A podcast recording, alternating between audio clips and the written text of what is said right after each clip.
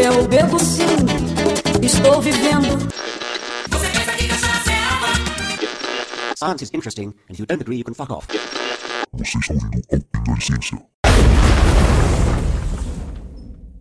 Saudações a todos! O meu nome é Isabel Lima, eu sou integrante da LACFB e você está ouvindo o Academicast, o podcast da Liga Acadêmica de Ciências da Faculdade de Medicina da Bahia. No momento você está ouvindo o Pinga em Ciência. A gente já está na segunda temporada do Pinga e hoje a gente está aqui com um convidado um pouco diferente, mas além do convidado, que logo logo vocês vão saber quem é, eu também tô com o Vinícius Raimundo, é óbvio, com quem mais eu estaria. Então, Vini, se apresente. Olá pessoal, tudo beleza? Me chamo Vini Raimundo, também sou membro da LAC, óbvio, né? O Pinga de Ciência não se tornou grande o suficiente para poder apresentar esse programa e não fazer parte mais da liga ainda. Mas estamos hoje aqui para entrevistar Santiago Moza, médico pela UFBA, fundador da LAC, o nosso amigo de velha data e um cara que a gente ama e apesar das contradições que a gente vai explorar nesse podcast. Fala, Santiago, como é que você tá, meu velho? E aí, gente? É, eu sou o Santiago, tô aqui para gravar finalmente de volta no Academicast, né? Saudade disso aqui. Pois é, velho. O Santiago foi uma das primeiras vozes que eu vi no Academicast, antes mesmo de entrar na LAC. Com o Choque de Ciência, não era? Era esse o nome do, do negócio? Choque de Ciência? De ciência, programa interativo. Era Aí isso. mataram o Choque de Ciência assim que eu entrei. Aí eu criei uma cópia do Choque de Ciência, que é Pinga de Ciência, que tem um nome pior ainda. E aí é isso. E aí, nunca tentaram matar o Pinga, porque eles sabem que eu vou matar quem tentar matar o Pinga, porque o Pinga é o meu filho e é o que a mãe faz. Mas eu lembro de Santi gritando no choque e era bem, bem legal. Mas é isso, velho. É realmente um negócio sem pautas. Vini, aí, você pensou em alguma pergunta? Porque eu não pensei em Aqui nenhuma. eu tenho perguntas, perguntas. Santiago, velho. Primeira coisa que eu queria te perguntar aqui, irmão, de verdade. House of the Dragons, quais Caralho, meu são as impressões, cara? Tipo, almocei hoje vendo o oitavo? Foi o oitavo episódio? Puta que pariu, hein? Ah, arrepiado, velho. Tô arrepiado, velho. Porra. É- Episódio de bolacha de Thelma e as porra, né, velho? Cacete, meu. Cerebelo do Baymon de lá. pivete. Caralho, foi foda aquele episódio. Tu e Isabel são fãzinhos, né? Quando foi que tu começou a ler esse negócio? Assistir GOT? Pô, velho, eu comecei a assistir Game of Thrones em 2011 ou 2012. Acho que 2012, 2012. Comecei a assistir em 2012, que foi quando eu comecei a ler também. É, Eu estava no começo da série, o pessoal falou que era de boa de acompanhar.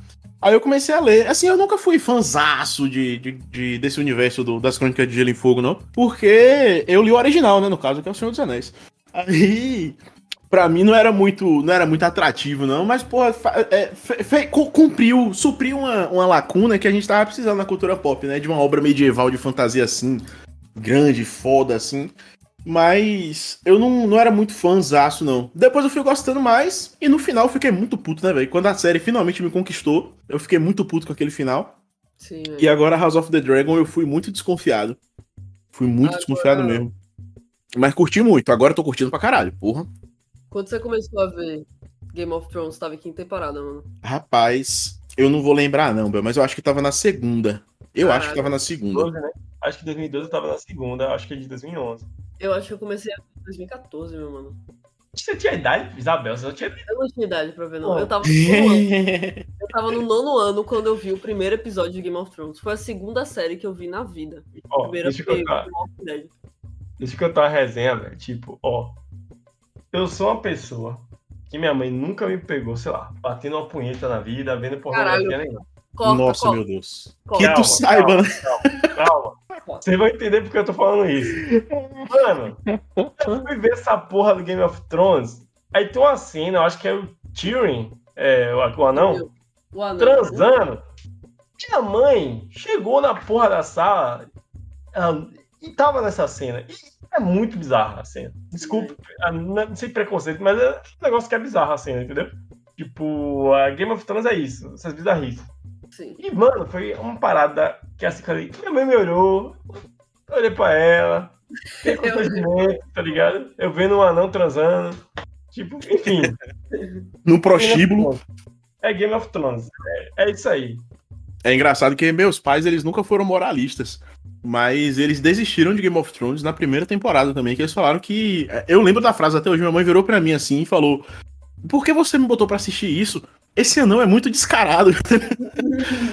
o melhor personagem. Caralho, sou muito fã. Qual, qual é o melhor personagem pra vocês? Olha, o, a graça de Game of Thrones, que inclusive o, o fake, né, que é Senhor dos Anéis não consegue fazer, é, é a gente ter personagens. a gente ter personagens complexos, né? Os personagens de Senhor dos Anéis são muito simples, são muito, são muito basais, são muito planos. Mas a graça de Game of Thrones é que você não gosta de nenhum personagem. Quando você lê realmente todos os livros, você percebe que todos os personagens são seres humanos e todos os seres humanos erram muito naquele contexto. Tu que leu, vocês, vocês, que leram, tipo, até Jon Snow é babaca no livro? Porque no até filme... Jon Snow é babaca. O Tyrion é um grande babaca. O Tyrion, no último livro que tá lançado agora, ele se torna praticamente um monstro. Então, é, ele depois daquela cena que ele matou o próprio pai, ele enlouqueceu. Ele perdeu todo todo o sentido assim de, de Porra, essa parte tá... do livro foi insuportável, brother. Que ele é. falava, eu lembro da, da frase que ele falava que ah, eu tenho que ir para onde as putas vão, ou alguma coisa assim, tá ligado? Sim, onde as prostitutas vão, que não sei o quê. Porque foi o pai dele que falou, e eu odeio, por mais que eu adore psiquiatria, eu odeio cena de personagem maluco, velho. Não gosto, velho. Não consigo, velho. Porra, é muito chato, brother. É. Eu pessoalmente gostei muito porque destruiu um personagem. E isso, porra, eu fiquei, caralho, eu amava aquele personagem. Como pode o personagem ter sido destruído com tanta facilidade? Ele, ele, vai ficar assim, tipo, chato pra sempre? Não vai só. Não, eu acho, eu acho que Tyrion. Não é que ele ficou chato. É, ele, ele se tornou um homem naquela época. Então ele tá filha da puta, ele se tornou um filho da puta. Então quando ele vira pra Daenerys para se oferecer, ele fala que ele tem a mente dele para oferecer a ela. Ele tem a mente dele para oferecer a Daenerys. Mas a única coisa que ele pede é a possibilidade de estuprar a própria irmã. Né, a Nossa, meu Deus. É então, é horrível tipo, mesmo, né? Exato, ele se torna um filho da puta. Então, assim, eu não vejo possibilidade dele retornar. Porque essa é a graça de God. É você ter personagens muito reais.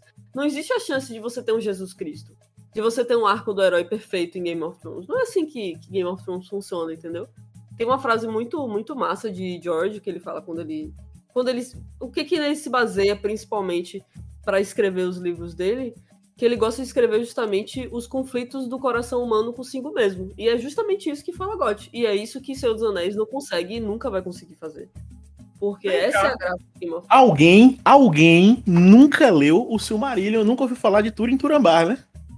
Não, tem que ler, não. né, pai? Tem não, que ler, não, pai. Anda, anda, cara... anda, anda, montanha. Anda, anda, anda. Não, corre, não, não leu. não leu. Não leu a história de Isildur. Não leu. Pelo amor de Deus, velho. Pelo amor de tem Deus. Tem que ler. Essa cópia, esse pastiche do Senhor dos Anéis chamado Game of Thrones. Ele, ele, eu acho que ele se vendeu muito nessa ideia do, dos personagens serem super complexos. Mas são complexos. Quantos? Acho não, velho. Eu acho que dá para você, dá para você alinhar todos esses personagens. Tem um vídeo muito bom do Jovem Nerd que dá para você alinhar todos os personagens naquela tabela 3x3 Alô, do D&D, tá ligado? Alô, legal. Dá para você dá para você alinhar todos eles em caótico, bom e neutro, ou caótico, ordeiro e neutro e bom, neutro e mal, tá ligado? Eu acho que dá para organizar tudo ali direitinho, velho. Não tem muito Vou, mistério, não. Vou colocar esse vídeo na descrição, tá? Para o público avaliar isso aí. O que eu acho é que tipo assim, tem como você fazer isso com qualquer pessoa no universo. Qualquer pessoa. Tipo assim, qualquer um pode ser organizado nessa tabela 3x3. Qualquer um pode ser organizado em 12 signos. Qualquer um. Ah, não, não, não pode, não pode. Tanto não pode que quando inventaram o signo serpentário. É, é, caralho, eu achei isso maravilhoso. Vocês lembram que teve história dessa? Que os caras inventaram o signo serpentário? Alguém, alguém descobriu um planeta, uma estrela, sei lá, uma parada dessa. Que implicaria em ter um signo novo no, no, no horóscopo. Sim. E aí todo mundo que se identificava com seu signo estaria errado, na verdade, porque seria de um signo antes ou um signo depois, tá ligado? Exato, Lê, mas... E a galera do horóscopo simplesmente ignorou completamente, pô, não, pô o signo tô... de serpentário, pô. Eu tô falando que eu concordo com signos. Eu tô falando que, tipo assim, é, é fácil você encaixar as pessoas nesses, nesses padrões de personalidade, sacou? Tipo assim, a gente consegue fazer isso. É, parece quase um instinto humano da gente encaixar as pessoas nesses padrões até pra gente conseguir identificar e lidar socialmente bem. Mas é, qualquer um a gente consegue encaixar nessas tabelas, ou nos signos, ou em qualquer coisa, ou em numerologia. Qualquer um a gente consegue padronizar e botar dentro de uma caixa. vou, vou tentar ser a pessoa que, que media. Eu não li Game of Thrones, mas eu li Senhor dos Anéis. Cara, eu li Senhor dos Anéis, tipo, guri. Eu curti, mas não curti tanto, sabe? Tipo, eu achei muito bom, tipo, a nível de fantasia, mas outras fantasias, sei lá, me pegavam mais, sabe? Tipo, por exemplo, é, aquelas crônicas é, do Matador de Reis. Tipo, me pegou Porra, demais. muito Anéis. foda, mano. Muito foda. Tá aí, pronto. Kolf não dá pra você colocar ele naquela tabela. Eu, nu- pelo menos eu nunca consegui, velho. Eu não sei até hoje se Kolf é caótico, se ele é bom, se ele é neutro, se ele é mal, tá ligado? Eu não faço a menor ideia, velho. Fazendo assim, o advogado do diabo ou o defensor de Isabel, que é o diabo também. É, tipo, Kolf, eu não sei se Isabel chegou a ler o, o livro. Não, não. É, tipo, eu acho que é mais fácil, Santi, fazer isso com um protagonista, tá ligado? Você, tipo, direciona seus esforços intelectuais enquanto escritor pra tornar o protagonista complexo e, tipo, ao longo de dois, três livros, dois livros, né? Você meio que fazer mudanças dele, daquela personalidade que foi apresentada, do que pelo menos eu vi na série do Senhor dos Anéis, que é essa evolução de vários personagens, entendeu? Tipo, Pô, eu fico meio chocado, eu não li o livro. Mas Uhum. eu achei, eu acho do caralho, tá ligado? Tipo, na série agora também. É, Qual é o nome daquele menino? Asmond, sei lá, o menininho que pegou o dragão grandão agora, que tá com olho. Eimond. Eu pensando que ele era um fofinho, coiteado, o cara é um babaca do Marca Uhum. Gente, imagina isso num livro, né? Deve ser muito bom, né? Porque o livro trabalha isso com mais calma e tal. É Enfim. isso, eu acho que a graça de GOT é, é porque são muitos personagens e são muitos arcos ao mesmo tempo funcionando também. Eu gosto muito disso. Deixa, deixa a série um pouco confusa no começo, mas tem um momento que instala e tudo faz sentido. Isso é bem legal também. Uma pergunta nada a ver. Até pra Santiago, tu vê essas séries, você tem algum ritual pra ver série, velho? Tipo, Ritual pra ver série, meu. sei lá, por Uma exemplo. cara de paranoia. Pelo amor de Deus, rapaz. Não, por exemplo, tipo uma série que tu gosta, ah, você vê com alguma pessoa específica, tu faz uma pipoquinha, tu É vai pra sala, bota na É televisão. foda só ver série com. Ai, não. Porra, não, man. Eu sou, eu sou uma puta pra ver série, velho. Eu, inclusive, às vezes vejo, vejo episódios quebrados pra encaixar na minha rotina, tá ligado? Por exemplo, eu tô comendo aqui, tô almoçando. Eu assisto 20 minutos do, do- da série do Game of Thrones e depois, de noite, eu vejo os outros 30, tá ligado? Eu não tenho muito essa- essas paradas, não. Não tenho ritual nenhum, não, velho. É, essa série do Senhor dos Anéis tá me decepcionando demais, velho. É, é, uma é de uma tristeza, maluco. Eu não comecei a ver, não, velho, porque Nossa. me falaram mal disso. Me falaram mal, eu falei, não, vou esperar um pouquinho Por pra ela eu tá- ver com calma. Por quê? O que que tá rolando? Nada. Esse é o ponto. Não tá rolando nada, tá ligado? Não tá tá- aparecendo livro? Santiago, aí tu até confirma que você que tá ouvindo, é, se essa crítica procede, é que parece que investiram tanto na série, mas investiram, tipo, na questão de efeitos e tal, mas o roteiro tá meio pobre. Tu Ah, concorda? velho, eu concordo muito, velho. Tá muito pobre, não tem acontecido nada demais. é, Não acho que tá seguindo história de livro. Eu acho que eles estão fazendo uma fanfic, uma fanficona, assim, tá ligado? Nada a ver. É, é, Mal caracterizaram alguns personagens que eram muito bons. Então, você tem uma, uma elfa de 3 mil anos que ela é esquentadinha, tá ligado? Ela não é esquentadinha, pô, nunca foi, sacou? É, os anões também estão mal caracterizados pra caramba também. Não tem uma, uma profundidade de personagem que, na verdade, existe no, no Tolkien. O Tolkien ele, ele se baseou muito na Bíblia, né? O que ele tentou fazer com o Legendarium foi fazer uma mitologia para a Inglaterra que a Inglaterra nunca teve, porque foi colonizada por, né, por, por viking, depois por normando, antes disso por anglo-saxão, por saxão, antes disso por bretão. Então nunca teve uma, uma mitologia massa assim. E aí ele fez uma mitologia muito trágica, ele, ele pega muita tragédia grega, tá ligado? É, ao invés de ficar pegando o simples Romeu e Julieta e replicando, ele faz tragédia grega mesmo, assim, tá ligado? Do cara que ele mata a própria família sem saber que matou a própria família e depois ele vai lá e se mata, tá ligado? É uma, são umas coisas muito tristes, assim, muito fortes. É, Só que a série não, pô. A série tá uma série muito rasa, pô. Tá um negócio muito, muito. Quero ganhar dinheiro, tá ligado? E tô só replicando aqui qualquer coisa, chamando de Senhor dos Anéis pra chamar e pronto, é isso. A última Hum. temporada de GOT, então, pelo que me parece. Papo Eu não- reto, exatamente, exatamente. Ainda. Foda, velho. Mas, tipo, o que eu sinto de Senhor dos Anéis que Senhor dos Anéis é foda. Só deixando claro, né? Eu fui bem hate de Senhor dos Anéis aqui. Mas Senhor dos Anéis é foda. Por que Senhor dos Anéis é foda? Porque o Senhor dos Anéis é a origem desse, desse negócio de arco do herói. Tipo, deu um boom no arco do herói. E aí tudo começou a copiar de Senhor dos Anéis. Eu acho que Senhor dos Anéis e Star Wars são as grandes origens de vários arcos que a gente vê se replicando em várias outras criações. É, livros, séries e filmes. Tanto que hoje, uma pessoa que, por exemplo, eu fui ler Senhor dos Anéis depois de Legote. Então, ou então fui, por exemplo, ver Harry Potter, que também foi exatamente isso. É... E depois eu fui ver é, Star Wars. Então, qual era a sensação que eu tava tendo? Tipo, pô, véi, parece que o Luke Skywalker é uma cópia horrível do Harry Potter. Porque o que aconteceu?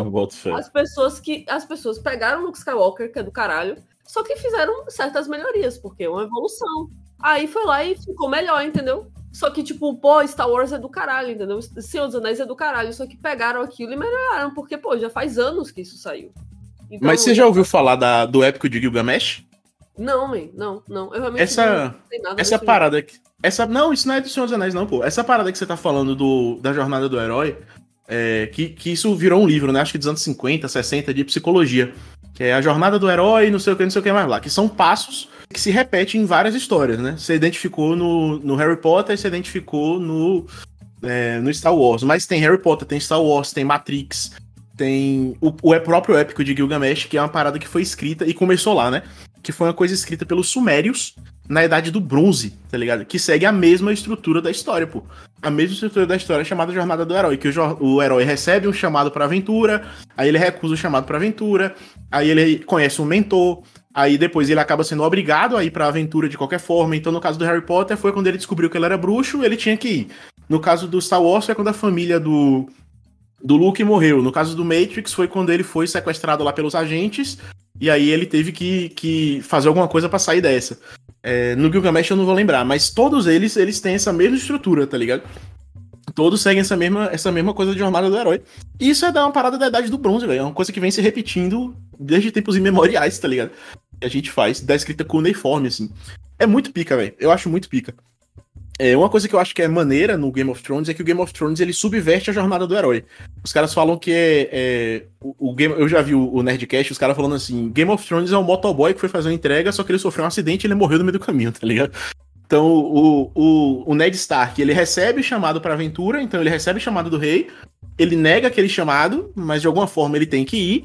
Aí ele vai pro chamado, e ao invés de simplesmente conseguir fazer tudo que ele tem que fazer e recuperar as coisas e dar tudo certo no final e matar o grande vilão, ele morre, tá ligado? No meio do caminho ele simplesmente acabou, sacou? Ele, ele dá uma subvertida legal. Só que quando você abre, amplia essa história, que você vai dar uma olhada, o Jon Snow foi exatamente isso, tá ligado? Ele fez a jornada do herói dele, aí ele morreu, só que o cara não teve coragem de matar ele mesmo, porque no fim das contas o que vende é isso, tá ligado? É a jornada do herói. É o que chama todas as histórias, pô.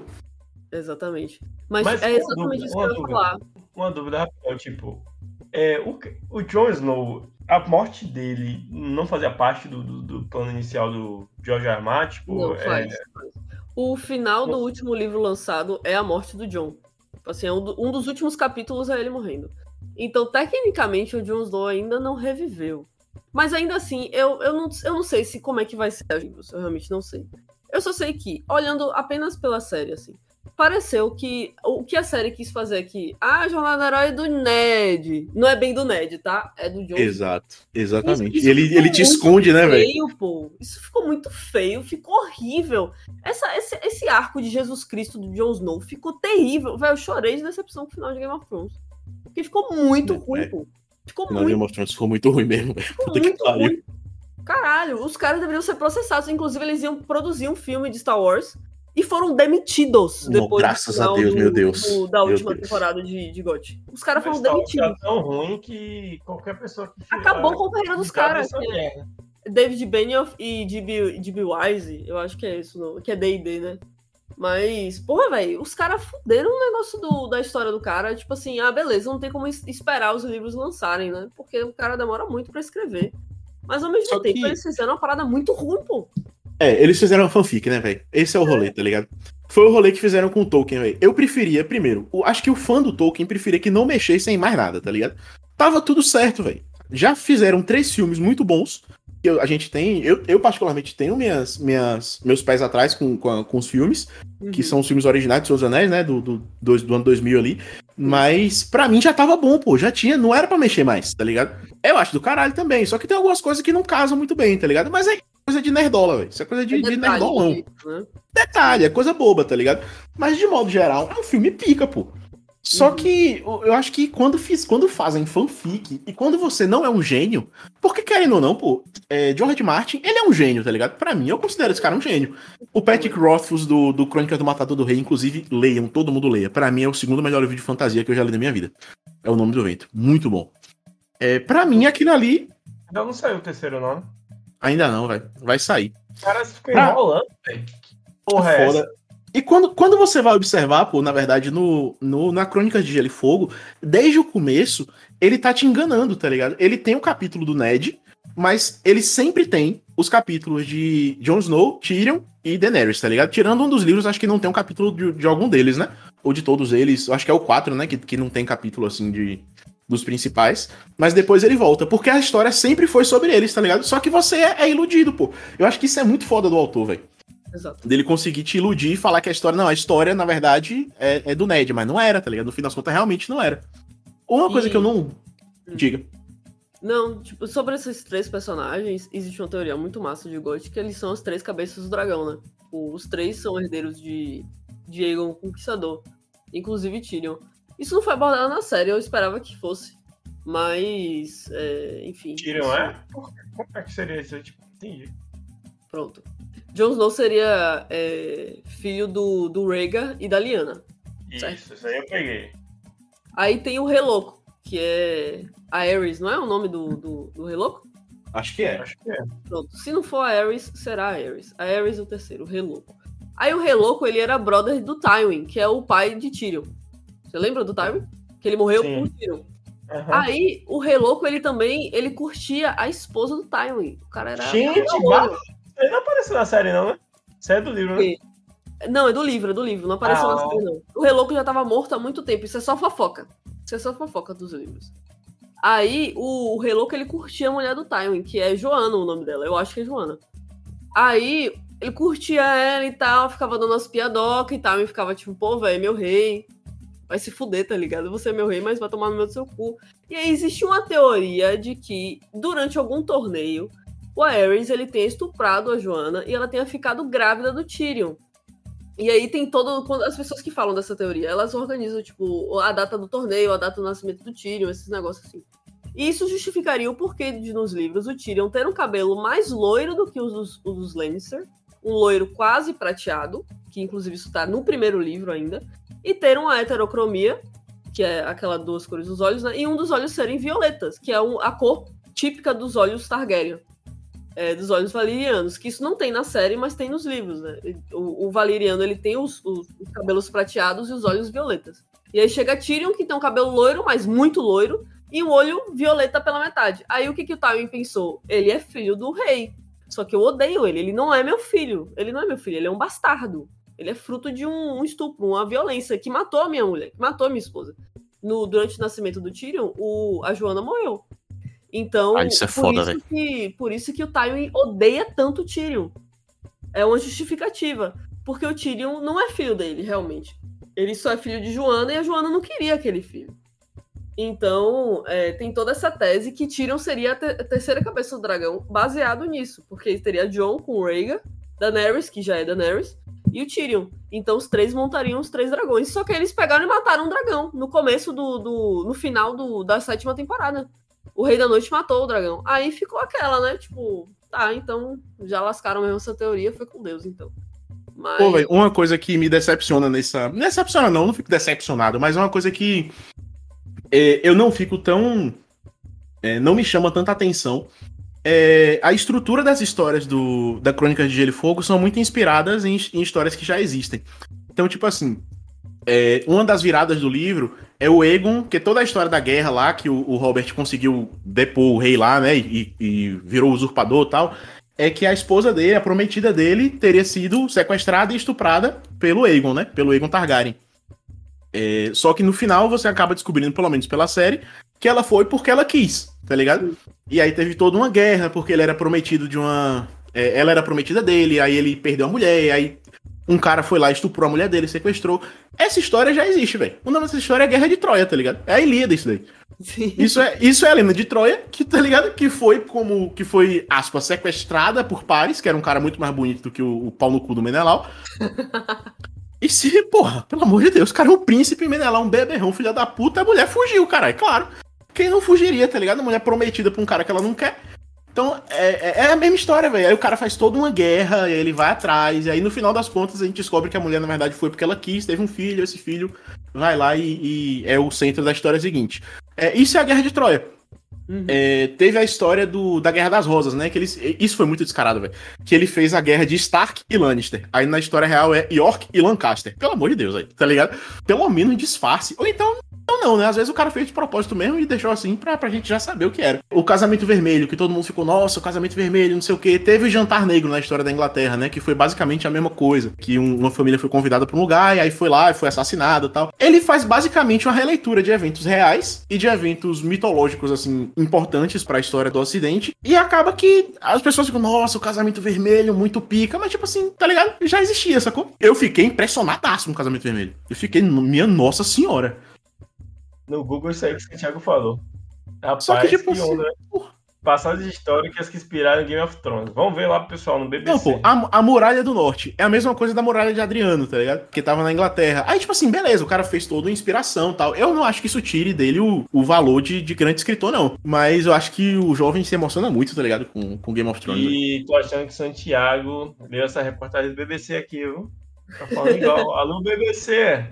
Tipo assim, eu acho que a gente só vê as semelhanças. Tem esse detalhe também. A gente só vê as semelhanças quando já acontece. Tipo, quando os Uhum. eventos explodem. Quando chega o clímax, aí a gente consegue reconhecer, assim, que realmente ele pegou aquilo de inspiração. Mas é aquela coisa, tipo, ele realmente se inspira muito nesses eventos. Mesmo assim, velho, a, história ficou muito do caralho no final de tudo. Ele conseguiu juntar esse, esse grande mix que foram as influências de George ao longo da vida e nessas crônicas, sabe? Eu acho que no final, a conclusão, assim, deu um universo muito interessante. Porque o universo de, de Game of Thrones é realmente muito legal de, de ser lido, sabe? Tipo, para além dessa discussão que, pra mim, até se tornou uma discussão até meio boba, que é a discussão da, da canção de Gelo e Fogo mesmo, né? Que é Game of Thrones.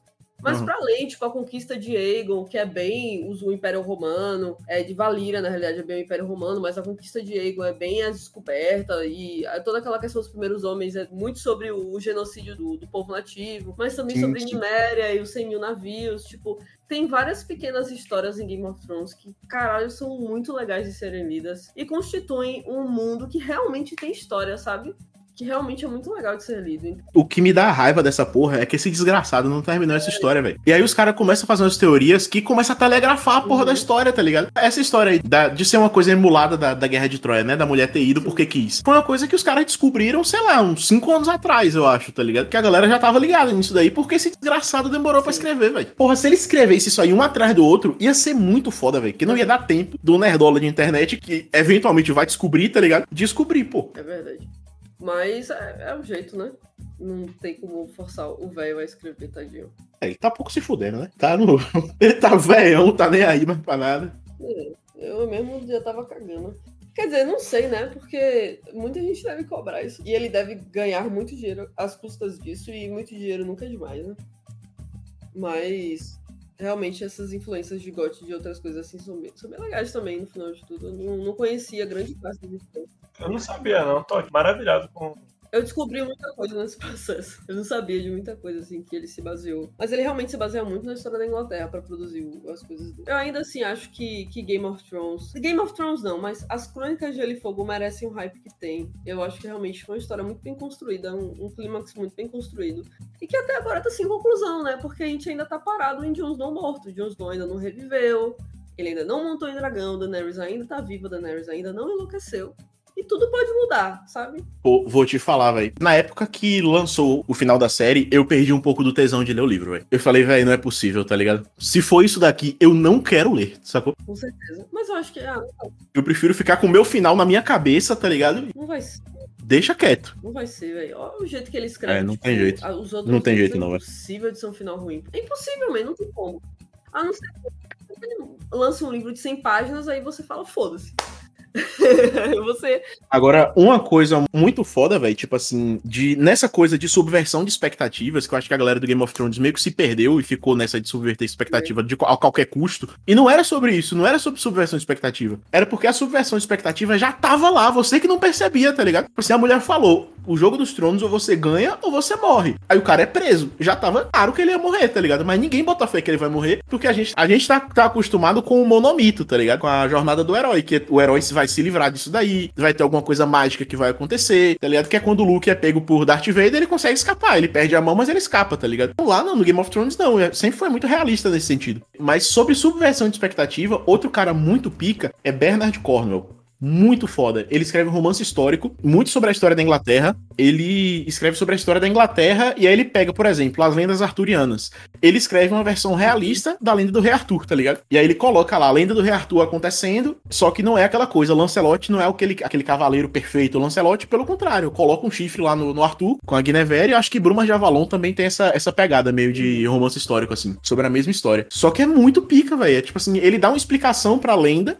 que você consegue acreditar que aquela história aconteceu daquele jeito e ao longo dos séculos ela foi se tornando um mito, tá ligado? Uma lenda, outra coisa assim. Porra, muito foda, velho. Depois você me passa esse nome aí. Porque realmente a única coisa de histórico que eu li foi Game of Thrones e que eu tentei ler foi Senhor dos Anéis. Aí começou o cursinho e eu parei. e desde então. Eu sabia que a mãe de Santiago é antropóloga? Mãe antropóloga? É. Antropóloga?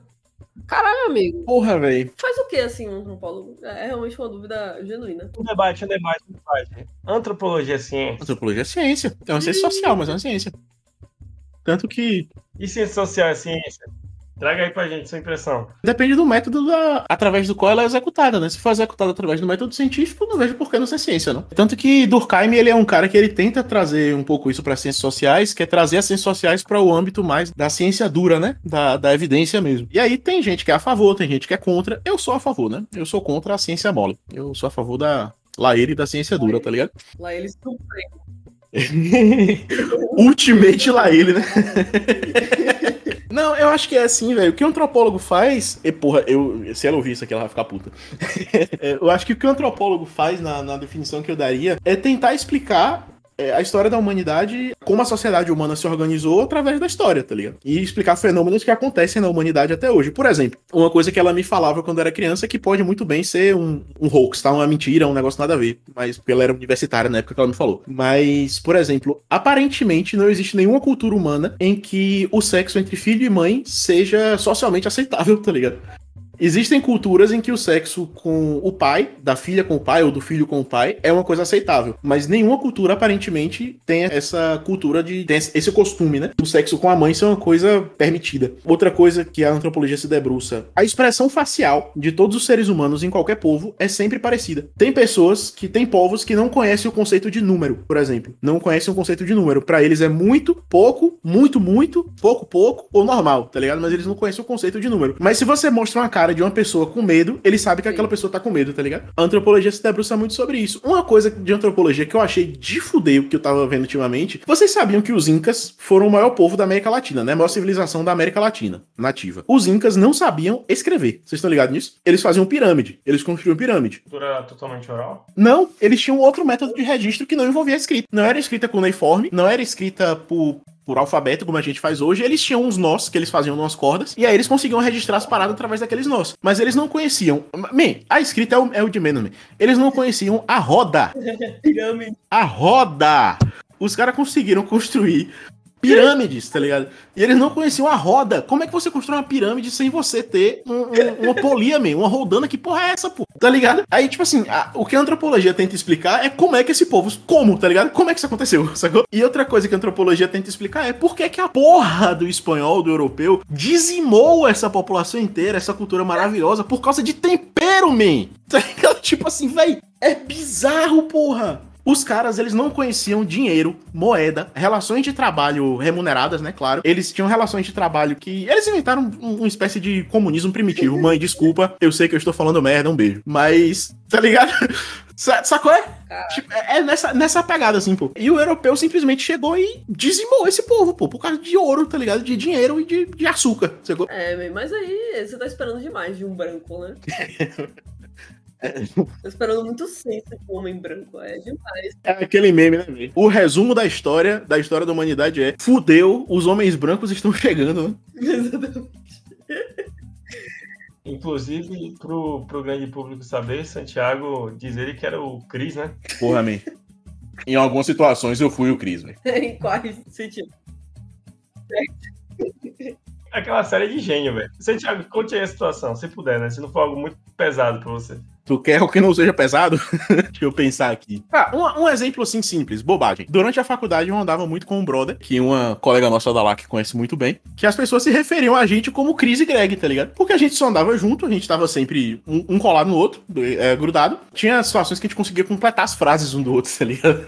Eram umas coisas meio assim. E sobre ser o Chris, eu sofri muito bullying na escola, tá ligado? Aconteceu muito, assim. Eu acho que eu parei de sofrer bullying no terceiro ano do, do ensino médio, tá ligado? Caralho. Da alfabetização até o terceiro ano do ensino médio, até o segundo, né, no caso, eu tive que lidar com bullying na escola. Então, rolou muito isso de ser o Chris nesse sentido. Fora, tipo assim, o único garoto negro da minha turma, tá ligado? Geralmente não era o único, tinha um a mais, dois a mais. Tá ligado? Mas eram pessoas que se adaptavam melhor. Eu era o único negro nerdola que tinha na minha turma, tá ligado? Uhum. Isso na escola. Na faculdade foi mais de boa, na faculdade foi mais tranquilo. Mano, tira uma dúvida, tu que é de Paulo Afonso, eu fui uma vez jogar lá. Impressão minha, tem muita gente branca? Tem. Interior da Bahia tem muito branco. É isso, man.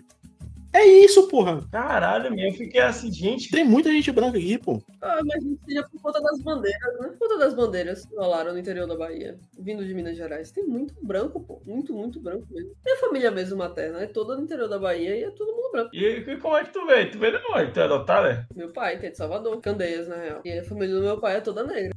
É, minha família materna, minha família paterna é toda branca também. Minha família materna, que é do sul da Bahia, é um pessoal mais. é, que tem mais gente negra. Mas aqui no, no- no norte da Bahia, no nordeste da Bahia, Resumindo, o pai de Isabel dá uma palmitada Isabel tá aqui. É isso aí? É, velho, meu pai foi palmiteiro. né? Meu pai foi palmiteiro total, total, Deu uma palmitadinha. total. Mas é, sul da Bahia é onde, amigo? A, a família do, da sua mãe ou do seu pai? Eu acho que é do seu pai. Me perdi. eu não entendi. Ah, o sul da Bahia, qual que é a cidade? Ah, é Jequié. É sudoeste, tecnicamente, mas Jequié, Valença. Jequié. Minha bisavó, ou minha avó, que fugiu de casa, ela tinha um. Cara, essa história é boa. Ela era herdeira de um, sei lá, um armazém de fumo, de tabaco. Essa galera que era rica an- antigamente e foi perdendo ao longo das gerações, tá ligado? Tem história de. E ela era branca. Ela era branca. Na verdade, é uma mistura de branco e índio, porque a mãe dela parece que foi pega, aspas, a dente de cachorro, né? Pega, aspas, pega a dente de cachorro no, no interior da Bahia. Uhum. É, isso acontecia quando o homem branco caçava, literalmente caçava outros seres humanos, né? Pra morar na casa, escravizar, etc, etc. E isso já século XIX, tá? Isso não era, Sim. não era século XVIII, XVII, não. Aí ela tinha essa ascendência indígena e ela simplesmente fugiu de casa pra casar com meu avô, pô. Que era um negão, tá ligado? Aí Essa mulher, ela viveu, tá? Ela viveu legal, man. Ela viveu a vida que vale a pena ser vivida. Mano, tem história na minha família dela grávida, abandonada por esse mesmo cara, que ele era claramente um boy lixo, né? Um Chernobyl.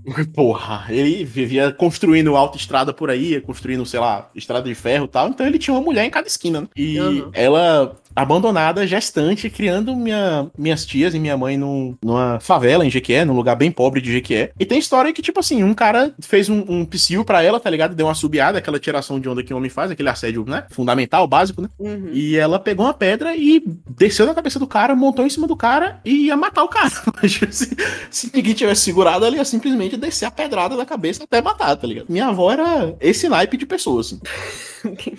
Kinga, como diria o Twitter. Mas aí, então, sua avó então foi a mãe solteira. Minha avó foi uma mãe solteira durante boa parte da vida. Foi mãe solteira. E aí veio sua mãe. Veio minha mãe, minhas tias, minha mãe casou com meu pai, veio aqui pra Paulo Afonso estudar, casou com meu pai, e aí eu tô aqui, nasci. Bravo.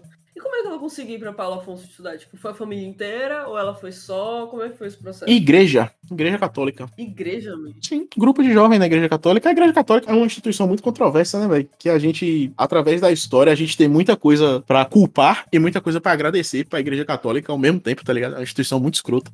E ela fazia parte da ala comunista da Igreja Católica e tal, isso minha mãe já, né? Desde muito jovem. Então, ela conheceu um padre, um padre espanhol, chamado Santiago, daí que vem meu nome. E ele Olha, Olha. adotou, tipo assim, uma, um, um, jovens. Ele pegou, tipo assim, cinco jovens, meninos e meninas lá, de, de 16 anos, por aí. Ele adotou essa galera, adotou aspas, né? A gente falou, vamos lá, a gente conseguiu um financiamento aqui do grupo da igreja, vamos pra estudar em Paulo Afonso. Foi todo mundo estudar aqui em Paulo Afonso. Ela conheceu meu pai. Esse padre era comunista. Ele, Comunista. ele é comunista, até hoje. Ele é, ele existe. Ele existe. Ele é um missionário comunista, até hoje. Que, que ano foi esse, esse processo? Esse processo, ó, ele nasceu em 40, veio pro Brasil em 70. É, esse processo aí foi nos anos de 1990, no 95 foi o ano que eu nasci, então Ah, depois da ditadura, né? 93, 94. Na verdade, ele adotou essa, essa galera aí já no finalzinho da ditadura. Eu não fiz as vezes da ditadura. Ele deve ter, sido perseguido em algum momento. Porque existia esse, esse processo da ditadura do, grupo católico comunista, realmente, ser realmente contra a ditadura. né? E eles serem extremamente perseguidos. Ele é espanhol, né? Exato. Já tem a própria questão né, do Papa Paulo II, né? Que ele era um anticomunista pra um caralho, né? E ele pegou a, fase desse Papa aí, né? Pegou. Mas tem. A Igreja Católica como qualquer Estado, né? Tanto que o cardeal da Igreja Católica, quando ele vem pro Brasil, ele é tratado como príncipe de potência estrangeira, tá ligado? Ele tem um tratamento de príncipe. Tipo, se fosse o príncipe da Inglaterra, teria o mesmo tratamento de um cardeal da Igreja Católica, nascido em qualquer país, sacou? Porque a Igreja Católica é um, é um Estado. Eles têm o próprio país deles. então. Não, ele foi, ele foi assim, mas, tipo assim, não foi tão perseguido porque ele é espanhol, né? E, tipo assim, o Estado brasileiro não queria se meter com o Estado espanhol, sacou? Muito menos com o Vaticano, assim, de, de bobeira, tá ligado? Então tinha muita dessa politicagem, assim, mas ele se virou bem, assim. Não... Ele sempre foi muito de ação popular direta, ele não era muito teórico, não. Até hoje dizem que quando chega o asfalto em um lugar, ele vai embora, tá ligado? Ele só tá nas paróquias mais desgraçadas, mais longe, onde tem mais. Esse cara aí, velho. Porra, onde tem mais pobreza mesmo. caralho, velho. 82 anos. É, Ele quer ter padrinho? É ele mesmo, ele é meu padrinho. Que legal. Tu passou um tempo na Espanha, não foi? Não, pouco tempo. Eu passei dois meses quando era muito criança. Inclusive tentaram me comprar na Espanha. Tô louco. É, uma, uma idosa lá tentou me comprar. Tá aí, um momento crise da minha vida. Uma idosa tentou me comprar na fronteira com Portugal. Cara, não tem como confiar no branco, velho. Não tem. Não tem. Ele é sempre igual, pô. Ele é sempre igual. Não tem jeito. Ai, meu. Disse que eu era muito bonitinho. é foda. Minha mãe tá. Não, mas não, mas isso aí eu vou ter que passar esse pano porque eu era menos confiável ainda, velho. Porque eu passei dois. Eu tinha dois anos, eu passei dois meses na Espanha com minha mãe, ela tava estudando espanhol. Numa das viagens lá dentro, né? Uma branca lá tentou me comprar. Disse que eu era muito bonitinho, que eu era cabeçudo, né? Até hoje eu sou, né? Cabeçudo, mas olhão grande, bochecha, né? Criancinha pequenininha. Então ela queria que me mostrasse na televisão. Pretinho, né? Eles não conheciam na época, então queria me mostrar na televisão e tal, e queria me adotar. Aí minha mãe foi embora. E na época de vir embora pro Brasil, eu não queria vir embora pro Brasil, né, pai? Eu sou um brasileiro involuntário desde sempre, né? Nunca quis ser brasileiro. Nunca tive orgulho desse lugar. Então, eu virei pro meu padrinho e falei, no aeroporto, tá? Na hora de ir embora. Eu virei pro meu padrinho assim e falei, não deixa ela me levar, não. Ela, no caso, minha mãe. Meu pai me bate. Meu pai nunca encostou um dedo em mim, tá ligado? Porra, eu falei, não, eu quero ficar na Espanha, caralho. Eu não quero, não quero voltar pro Brasil, tá ligado? Eu quero ficar aqui. Eu menti legal, assim, velho. Caralho, velho. Aí minha mãe teve que desmentir a história. Isso na hora de ir embora já, tá ligado? De embarcar, assim, fazer o check-in já. Ele olhou pra minha mãe assim e falou: Que porra é essa? Tá deixando o pai dele bater nele? Ela falou: Não, ele não bate, nunca aconteceu isso. Tá maluco. É mentira, tá ligado? Mas criança tem essa credibilidade, né? As pessoas esquecem que criança é um ser maligno, né? criança é um ser do mal. As pessoas acham que criança fala a verdade, mas criança é mentiroso. Cara, criança. Mas, velho, puxando assunto, nada, nada, nada, nada, nada, nada, nada a ver. Tu pretende morar fora do Brasil? Como é que é isso? Então, Vini, é, eu pretendo fugir do Brasil assim que possível, né? Essa é uma, uma constante na minha vida, assim, desde criança. Inclusive, já tive muito próximo de morar fora. Tava com visto, já tava quase matriculado na escola lá. No segundo ano, 2010, eu ia embora. Mas aí minha família toda deu uma regada, a gente não foi. Mas pretendo sim, pelo menos, passar um período fora, dar um, dar um rolê, tá ligado? Conhecer outras universidades também, que isso é muito importante pra mim. E talvez morar fora, outras universidades. Outras universidades. Você quer, você quer ir embora pra conhecer a universidade? Com certeza, também. Explique. A universidade sempre foi minha casa, né, velho? Minha mãe é professora da, da universidade desde que eu me entendo por gente, assim. Tipo, eu literalmente nasci, ela tava terminando de se formar, logo depois ela virou professora. Então eu meio que cresci nos corredores da universidade, tá ligado? Uhum. Pra mim sempre foi uma casa, velho. E eu sempre fui muito cercado de livro, muito cercado de preparação de aula, de transparência, tá ligado? Da- Na época que não tinha data show, a gente fazia transparência. Uhum. Então, pra mim, sempre foi muito natural ir pra universidade. Então, ser professor sempre foi minha, meu destino. E você pretende ser professor da UFBA? Pô, a UFBA tem suas questões, mas eu acho que a UFBA merecia bons professores. Né? Pô, não sei, velho. É, tudo tá se encaminhando pra que sim, né? Eu pretendo fazer residência no, no Hospital das Clínicas. Tô pensando em fazer doutorado no Hospital das Clínicas também. Já tenho uma linha de pesquisa meio que organizada pra isso. É, então, o caminho natural é que sim. É que eu acabe fazendo, sendo professor da UFBA também. Mas não, não tenho muito eu não tenho prospecção bastante para pensar além disso, tá ligado? Além dos próximos cinco anos da minha vida. Eu não consigo imaginar como é que vai ser, não. Mas eu queria conhecer outras universidades, conhecer outros lugares, conhecer como é que funciona, como é que, como é que é ensinar em outro lugar, tá ligado? Fazer outro doutorado, fazer um PhD, sei lá. É uma coisa que me atrai muito. É uma atração estranha, não vou negar. Nunca tinha pensado por isso, mas faz sentido. Tipo, faz realmente bastante sentido. Porque a gente é bem preso a essa realidade de UFBA, né? E mesmo dentro do Brasil existem outras realidades muito diferentes, assim. Véi, uma coisa que eu me encontrei muito foi no livro, voltando agora fazendo o, o círculo, foi no livro O Nome do Vento, pô, nas Crônicas do Matador do Rei. Porque é um garoto que ele quer ir pra universidade. Existe essa instituição, universidade, com U maiúsculo, que o garoto quer ir, porque lá é onde estão todas as respostas, tá ligado? É onde tem 10 mil vezes 10 mil livros. E para mim, porra, isso para mim é a universidade, é o lugar onde você, onde você pode discutir qualquer coisa, pode perguntar qualquer coisa, pode viver de estudar, né? Viver de descobrir coisas que para mim é o, é o, que mais me atrai, assim, é, é, esse conceito da universidade, né, de produzir e, e, de guardar conhecimento da humanidade, pelo menos do Ocidente. Não, do Ocidente não, porque essa porra começou no Oriente, o homem branco que se apropriou dessa merda. Isso me chama muito, velho. Quando eu entrei na UFBA, eu tava procurando isso, com esse lugar, o lugar onde tem 10 mil vezes 10 mil livros, um lugar onde eu vou poder estudar, onde vai ser para estudar, não, não necessariamente para para ter um emprego, não necessariamente para ter um, uma formação técnica ou específica. E na verdade, não, né? capitalismo, o dinheiro move a roda da história, né? E a gente precisa fazer curso para ter emprego e para se formar. Então, eu preciso continuar procurando. Chega a ser meio desesperador, né? Quando a gente tem essa, essa visão, mesmo que ingênua e primitiva, antes da gente entrar na universidade, a gente imagina realmente, né? Tipo, pô, velho, lá eu vou aprender. Eu vou aprender, pô. Lá eu vou aprender ponto final, eu vou aprender. Vai ser do caralho. Tem muito Exato. conhecimento, tem pessoas que conhecem coisas lá. E que descobrem, né, velho? Pessoas que descobrem coisas. Isso é muito pica, pô. Exato. Pessoas que descobrem coisas, pessoas que definem coisas, pessoas que definem conceitos. Criadores de conceitos estarão presentes, né, ao meu redor. E quando a gente chega na universidade, é sempre, ah, aquele professor ali, é, sei lá, cirurgião cardiovascular e, e ele é bom por isso, porque ele é cirurgião cardiovascular. É, é isso. Ou ele é bom porque ele é psiquiatra. Ele é bom porque ele é, enfim, X. E... É, e isso vai, vem muito da lógica do, da, da, do, do, da linha de produção, né? Você está fazendo um curso para virar um profissional para servir como um profissional liberal, né? Exato, né? e ganhar que é, é, toda a ideia do, do engenheiro, do advogado, mas assim, quando você vai para cursos básicos, como ciências sociais, por exemplo, minha mãe trabalha com comunidades quilombolas, então ela ela tá estudando hoje a demarcação de terras quilombolas, como é que o quilombola entende a, a... Mãe, se eu estiver falando besteira, desculpa, tá? Mas o que eu entendi foi isso aí.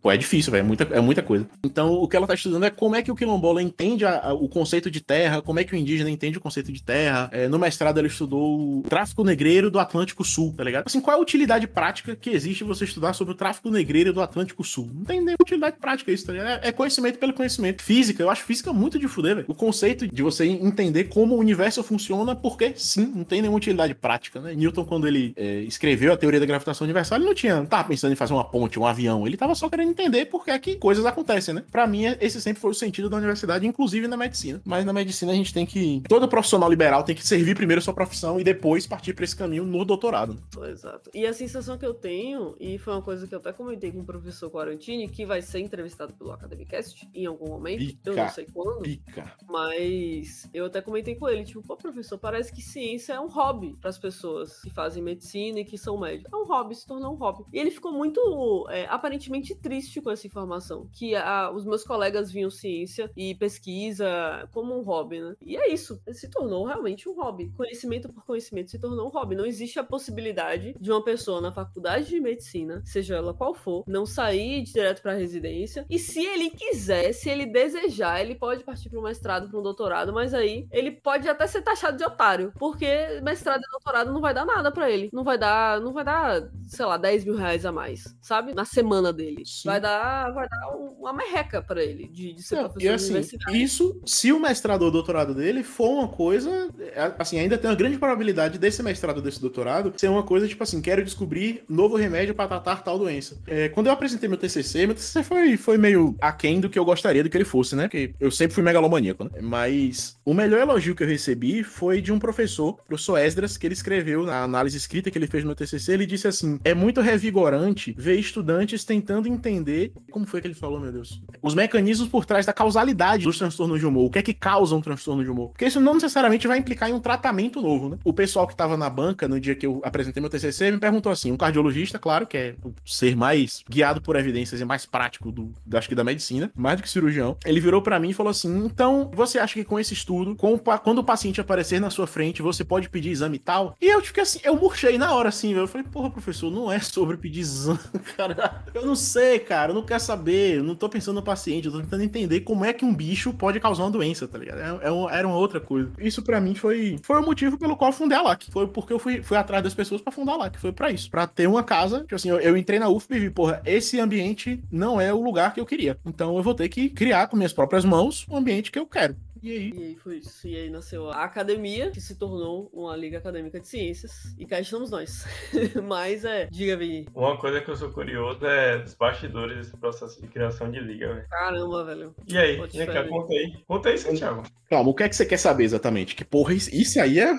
Ó, ó por exemplo, por exemplo, tem, um, tem uma apresentação, né, que eu fiz quando eu era presidente da LAC, que foi sobre a história da LAC, né? Aí, quando eu fui preparar essa apresentação, eu busquei informações, né, sobre quem eram os fundadores, quem eram as pessoas que passaram pela liga, para fazer meio que um PowerPoint mostrando para as pessoas que estavam entrando na liga, né, os novos ligantes, recém-procel, quem já tinha passado por lá, né, e coisas do tipo. Eu achei relevante isso. E eu vi que muita gente, né, que a gente não che... que a minha geração pelo menos não chegou a ter contato, fez parte da LAC, né? E eu queria entender, tipo, como é que foi isso? Tipo, como, como é que você chamou as pessoas, sabe? Porque eu sei que a ideia partiu de vocês, né? Você foi um tipo cabeça disso e até hoje você tem vínculos com a liga. Mas outras pessoas não, não, não tiveram, né? Não, não permaneceram. Claro que elas podem ter tido um papel muito importante naquele período, mas eu me questiono, por exemplo, se, sei lá, a empolgação era mais de criar algo, fazer parte de algo, do que necessariamente uma crença real no, no projeto, entende?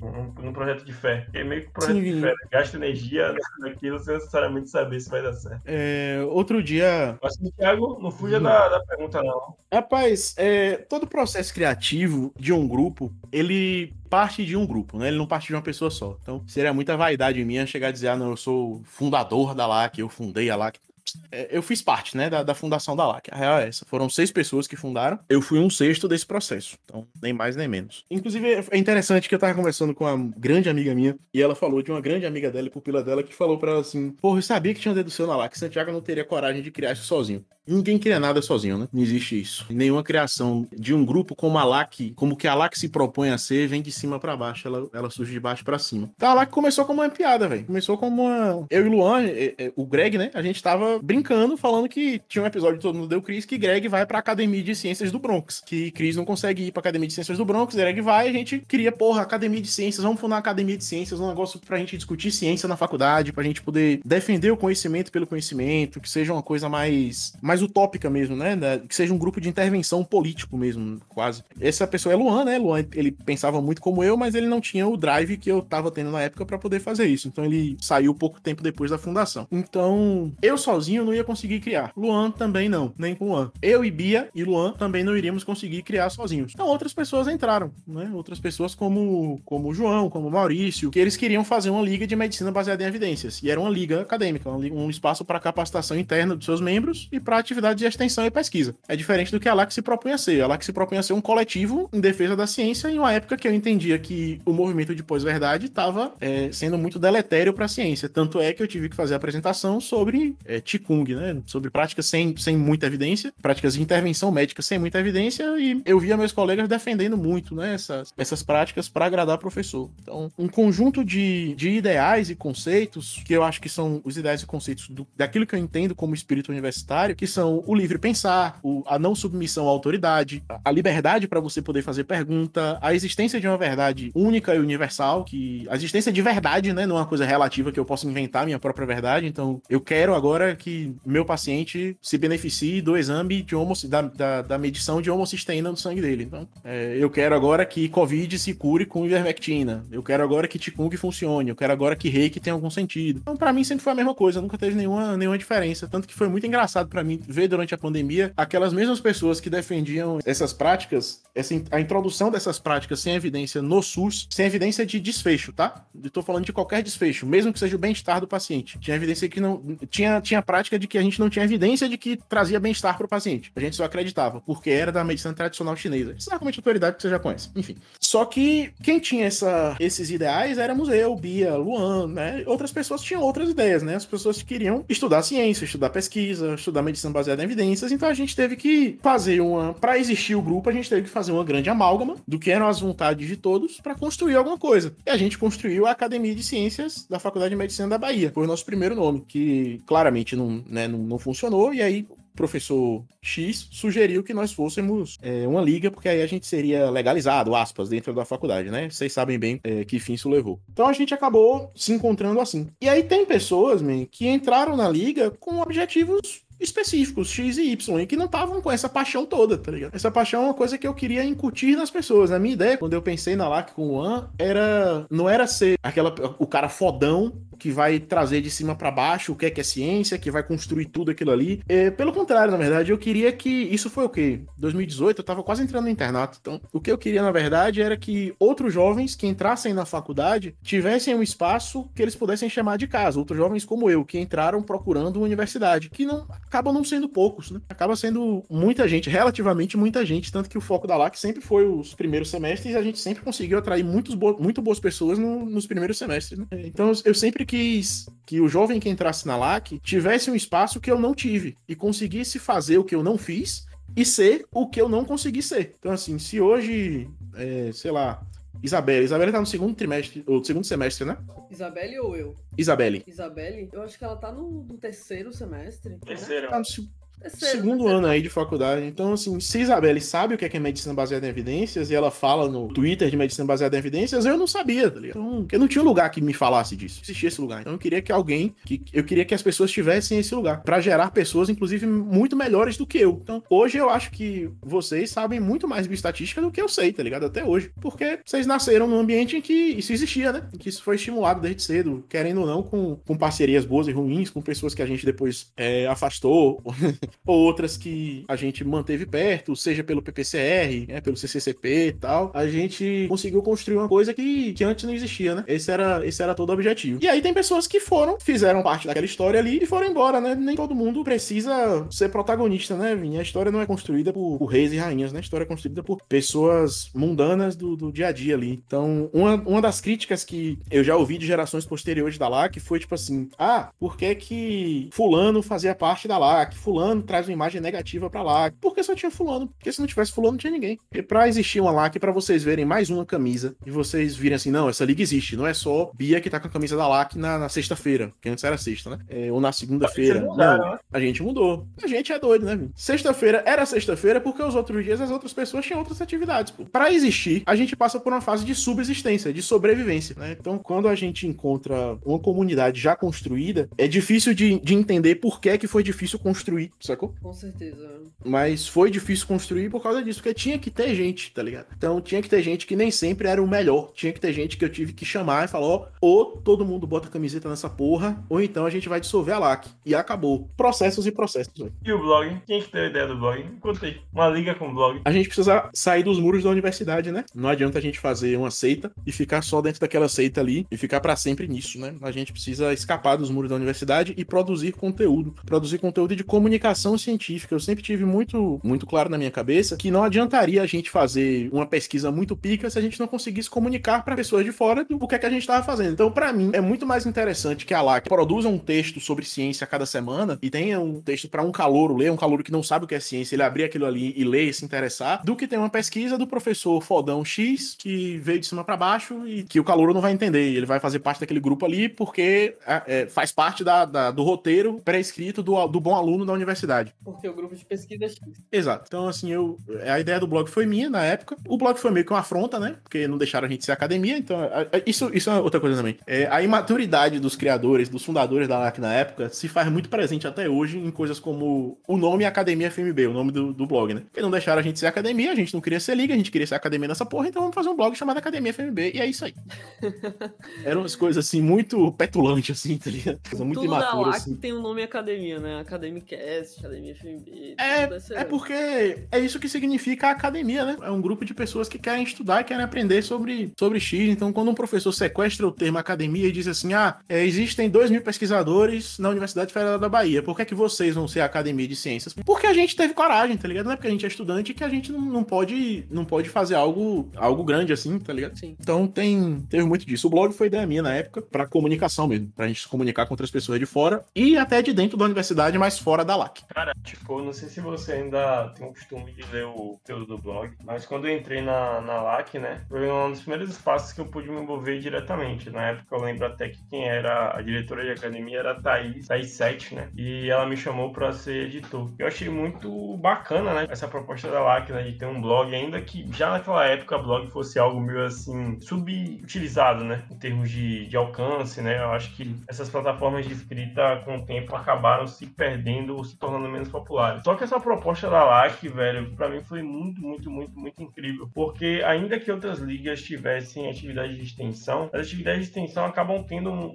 limite, né, de pessoas que você atinge. Sei lá, você vai dar um curso para 30, 40 pessoas, certo? É um número muito importante, mas são 30, 40 pessoas de Salvador, saca? Com o texto, você permite que seu texto viraliza. Eu tenho um texto mesmo que foi lido por 10 mil pessoas do Brasil inteiro que fala sobre totalidade da medicina, sabe? Tem um alcance aí interessante e que não se limita a restrições de território, de, de pessoas, de mão de obra e tal. Cara, tipo, e os conteúdos que o blog ele trabalha, né, modéstia à parte, tipo, eu acho que é lá que ela compra o papel. E, por exemplo, existe, né, o Studies for Evidence, e até hoje em dia tem no Brasil, né, uma Foi versão... uma grande inspiração pra gente também na época. Exato, e tipo, modéstia à parte, desculpa galera do Studio for Evidence, mas eu prefiro o blog daqui, velho. Eu acho que trabalha assuntos complexos de medicina, de epistemologia, discute, sabe, ciência de uma forma mais didática, mais própria e que eu não vejo mais sendo feita. Antes a gente tinha, né? Eu acho não sei se Bel, porque Bel é um pouco mais nova do que Santiago, chegou a pegar, a gente tinha uns blogs bem legais de ciência, a pegada que ela que faz, mas hoje já não tem, né? Porque o conteúdo, a mídia não, não, não sobrevive tanto assim. Mas, pô, velho, o, que é, o conteúdo dos textos da LAC, se fosse publicado nessa época, eu acho que viraliza,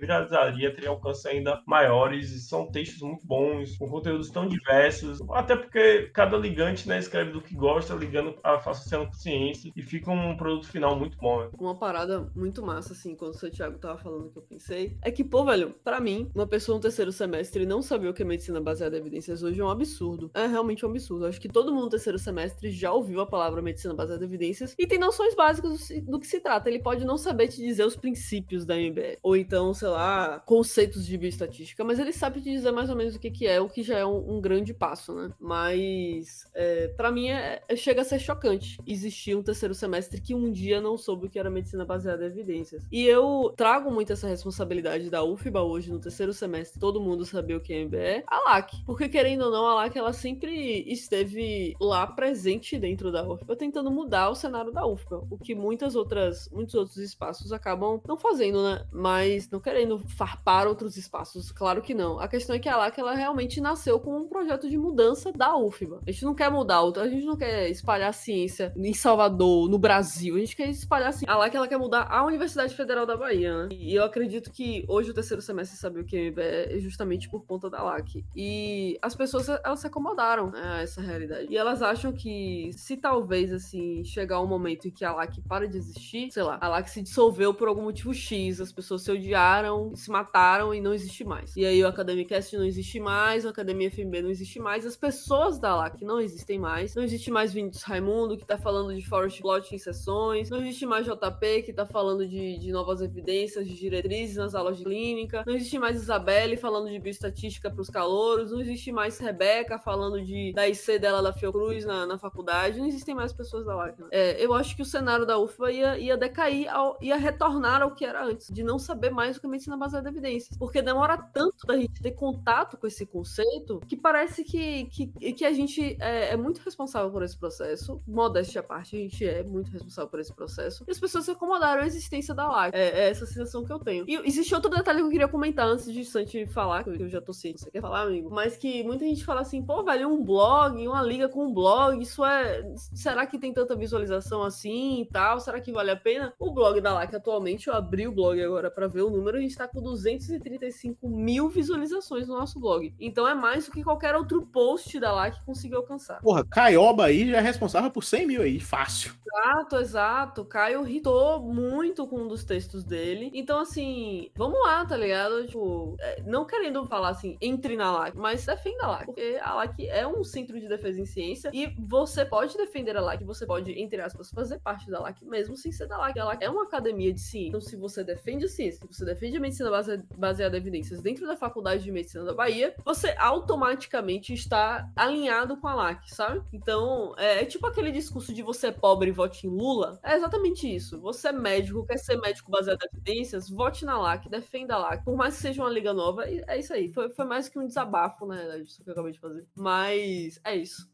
Diga, Santi. Eu sei que você queria falar. Não, é, é- é coisa boba. Na verdade, eu, eu, eu sou preceptor hoje de, de medicina de família e comunidade na Univasso, né? A Univasso pediu essa colaboração e alguns, alguns médicos aqui de Paulo Afonso se predispuseram. A universidade federal. E a realidade é que, assim, muitas vezes você pergunta para os meninos que já fizeram TCC, você vira para eles assim e fala qual foi o desenho do teu estudo. E não é não saber o desenho do estudo, é não saber sobre o conceito de desenho de estudo, sabe? Não saber que isso existe. Então, assim, hoje eu vejo umas sessões da LAC muito fodas, assim, eu acho, eu sempre foi meu sonho ver a LAC falando de temas específicos baseados em evidência, né? Então é EIC, intervenções na insuficiência cardíaca, quais são as evidências de hoje, sessões de atualização. Pô, isso é muito foda, velho. Porque no tempo que a gente começou, não tinha, a gente não podia se dar o luxo de simplesmente falar quais eram as evidências. A gente tinha que convencer as pessoas de que fazia algum sentido estudar por base em evidência né, nas coisas. É, e acho que tem razão, acho que qualquer hora pode, pode voltar. Essas E assim- coisas, e assim, me enche muito de orgulho ver hoje os meninos conseguindo fazer isso, sabe? Conseguindo falar sobre, sobre medicina baseada em evidência e discutir metodologia e, e conversar com. Entender o que o Thiago fala, que é um desafio pra mim e pra Bia até hoje. Entender as coisas que o Thiago fala. The Doc, né? E eu acho que hoje vocês entendem muito mais. Dele, até hoje eu não entendo. Porra, ninguém entende o que o The Doc fala, é impossível, velho. Thiago, eu Mas- te amo, mas mundo tá Porra. foda, tá? É barril, velho. Mas, tipo, porra, é, o fato de vocês saberem, terem noções assim, me deixa muito feliz, tá ligado? velho? Porque eu não tinha. E eu, eu nunca fui o, o exemplo de, de estudante. Pelo contrário, eu acho que eu, eu posso ter sido o pior estudante que eu já conheci na minha vida, dentro da universidade. Posso ter sido, não sei. Não, acho que. Não, não, não. Seria injustiça com alguns aí que. Enfim. Mas, enfim. Dentre as pessoas que eu conhecia mais próximas, assim, acho que era o pior estudante que eu já vi na minha vida, tá ligado? Mas. Não, você era É. um medioral. Dentre os medianos, você era É, isso. É por aí. Por aí, medioral. tá ligado? Então, assim, eu conheci pessoas muito fodas, muito fodas, muito fodas, que entraram em ambientes que já estavam formados há 15 anos e que, porra, hoje são fantásticos, maravilhosos. Então, me enche muito de orgulho ver os meninos que entram hoje e já são pica, tá ligado? Que eu sei que se eu colocar um estudante da LAC do primeiro semestre pra discutir com alguns estudantes que eu conheci quando eu tava na universidade, que eu conheço hoje como preceptor, eu sei quem vai se sair melhor em qualquer discussão sobre evidência de qualquer coisa, sabe? Isso me deixa muito feliz, velho. Puta que pariu. Existe esse detalhe que, tipo assim, o impacto que uma pessoa da LAC tem em um P de clínica, P para as pessoas que estão ouvindo de, de outros lugares, né? Turma, uma turma de clínica, de semiologia, de propedêutica, enfim. É notável. As pessoas podem não gostar muito da pessoa. E várias pessoas não gostam muito de mim. Várias pessoas não gostam muito de Vinier, por exemplo. Eu Mentira. odeio Vinier, Todo mundo me ama, papai. As mas mulheres. E também tá chegando. Você é viado, rapaz. Falei pra todo mundo você é viado. Chama os homens pra, pra te pegar. Só, só deixando claro, assim, eu tô chamando de viado há tanto tempo, né? Fazendo propaganda errada de mim. Oxi. Eu tô chamando ele de viado há tanto tempo, mas só deixando claro que eu sou, tá? Então eu tenho, eu tenho a, a permissividade social pra isso. As pessoas, elas ficam cientes de certas posturas que elas teriam, sabe? Então, tipo assim, hoje, teve um dia desses que, que não é que eu discuti, não é que eu briguei com o meu professor, apesar de algumas pessoas falarem isso, mas isso não aconteceu. Mas eu tava no, em uma matéria, uma certa matéria de clínica, com um certo professor. Que ele é bom, tá? Ele tem suas questões, mas ele é um bom professor, ele ensina pra caralho. Mas ele é um professor que não veio da era medicina base de evidências, ele não sabe do que isso se trata, então ele, ele não sabe disso, ele não entende disso. E, e, assim, não tá tudo bem, mas ele é, é uma nota 4, tá? No professor. Ele não é ruim. Ele não é ruim. Ele só tem esse problema realmente em MBE. E a gente estava discutindo sobre uma coisa super prevalente, que é raça. Todo mundo aqui um dia vai atender um paciente que teve raça. É impossível você não atender um paciente que teve raça. Minha tia me mandou uma dúvida, que ela fez um mapa e não tá, não tá Pois é. E tá com hipertensão arterial sistêmica. Então, assim, você sempre vai lidar com isso, seja na família, seja um paciente, é uma coisa que você vai ver. E aí, a gente estava citando certos, certos detalhes, assim, de, de meta pressórica. E eu tinha estudado para hipertensão arterial sistêmica para LAC, para fazer a sessão de hipertensão arterial sistêmica baseada em evidências, que é justamente essas sessões de atualização. Então, eu olhei a diretriz, eu olhei a ARRA, eu fui nos papers, eu fui nos trials, eu li, eu conheço os trials agora. Então, tipo assim, pô, eu nunca estudei tanto assim uma doença, eu nunca estudei tanto assim a terapêutica de uma doença, sabe? Eu, eu realmente senti que para aquela sessão, foi a sessão que eu mais estudei na minha vida. Mais estudei na minha vida, sem, sem comparações. Ah, Isabel, você deu sessão de X. Sim, eu não estudei tanto quanto para sessão de raça. Eu estudei muito para aquela sessão. Foi uma sessão muito difícil de ser feita. Mas enfim, e a gente estava conversando sobre isso e o professor falou uma meta pressórica que atualmente pode ser questionada, que pode ser questionada, que é a meta mais permissiva, né, de uma pressão um pouco mais alta. E eu citei para ele que, tipo, ah, pode ser uma pressão mais baixa, porque o, o paciente ele já estava com a pressão baixa. Ele já estava falando em, em, uma linguagem popular, ele já estava de 12 por 8. Ele queria aumentar, ele queria reduzir o conjunto de remédios para chegar a 13 por 9. Eu falei, não, professor, mas teve o trial tal, teve a meta-análise tal, que a gente consegue ter essa, essa pressão mais agressiva e o paciente lida bem, ele não corre risco por conta disso. Ele falou: ah, não, isso aí. Isso aí é besteira, diretriz é besteira. E eu já soube que esse, que esse professor tal, ele disse que diretriz é coisa de médico burro de interior. Médico burro de interior as pessoas que podem estar ouvindo isso, e acho que Santiago pode, pode ter ouvido isso muito ao longo do processo da faculdade, não foi só eu que me choquei com isso, pô.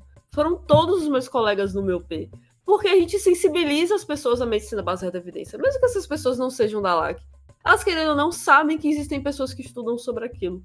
Quando eu saí da sala, logo depois, duas pessoas vieram me pedir um link do paper que eu estava citando. E eu mandei para essas pessoas. E elas tiveram acesso ao paper. Elas tiveram acesso àquele estudo, tiveram acesso à diretriz. E tiveram acesso àquele estudo. Então, assim, ficou claro que o que aquele cara estava falando morreu ali. Não, ele não plantou aquela ideia burra nos seus alunos, entendeu? Porque é lá que está ali para realmente criar essa, essa, essa revolução dentro dos alunos, mesmo que a pessoa não seja da LAC, ela está afiliada com a LAC, ela tá junto com a LAC, a LAC tá junto dessas pessoas, a LAC depende dessas pessoas para viver. Então, é, foi essa sensação que eu tive, assim. para mim, eu vi que realmente uma pessoa terceiro semestre não sabe nada de medicina baseada em evidências, para mim é um absurdo, porque a quantidade de vezes que eu já falei medicina baseada em evidências na minha sala, por mais chata que seja, eu já falei várias vezes. É isso, eu acho que a LAC fez realmente uma mudança, não a revolução, assim, a revolução é, é um conceito tão difícil de se alcançar, mas a LAC mudou a Faculdade de Medicina da Bahia definitivamente participar dessa mudança é definitivamente uma honra, assim. Não só participando aqui de, de podcasts como Pinga, curtindo no espeto, mas ir para sessões, assim, realmente é um, é um ambiente apaixonante. É, é esse o final do, do, do, meu pensamento, né, da minha elucubração. Que a ah, lá que é foda. E é isso aí. E vai tomar no cu todo mundo que fala que não é. é uma parada que a gente fica pensando, né? Até porque Santiago estava refletindo muito sobre esse ponto né, das novas gerações que entraram na LAC, né? Eu já tô na LAC vai fazer três anos. Três anos. Mais de três anos, na verdade. Foi um negócio muito doido você ter um espaço, né? Que permite que você cresça, como a LAC é. E você vê o desenvolvimento do coletivo, né? A LAC é meio que uma abstração nossa, né? Como qualquer instituição, como qualquer grupo, é, é basicamente a crença nas coisas que a LAC se propõe a fazer permite que ela exista.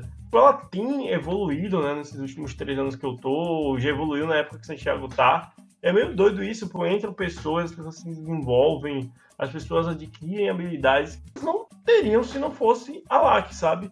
Ainda que você faça parte de grupos de pesquisas, grupos de pesquisas muito bons, não necessariamente você pertencer, fazer um IC vai te garantir que você tem esse know-how, esse conhecimento de ciência, de medicina baseada em evidências, sabe?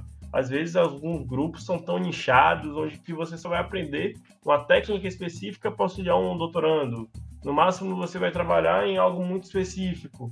E aquilo vai ser legal, pai, que tu vai ter um contato com ciência, com medicina, mas esse tipo linguajar, né, que a, a, a LAC permite que você tenha, né, tipo, que você tenha acesso e com isso você consiga andar com suas próprias pernas, ler os papers que Isabel leu para conseguir trazer, né, tipo, uma síntese do que seriam as principais evidências que norteiam as diretrizes de hipertensão arterial sistêmica, é algo que só lá que permite, né? Ou você vai ter um caminho mais difícil de autodidata, né? Como muitas outras pessoas fizeram, mas todo espaço coletivo, eu acredito que até o próprio debate, né? A dúvida, um motor, né? Do crescimento com, conjunto e individual. A LAC só, só cresce nesse ponto, né? Tipo, as discussões, né? Como o Santiago até trouxe. Deu uma sessão ontem com o João Pedro sobre ciência cardíaca descompensada.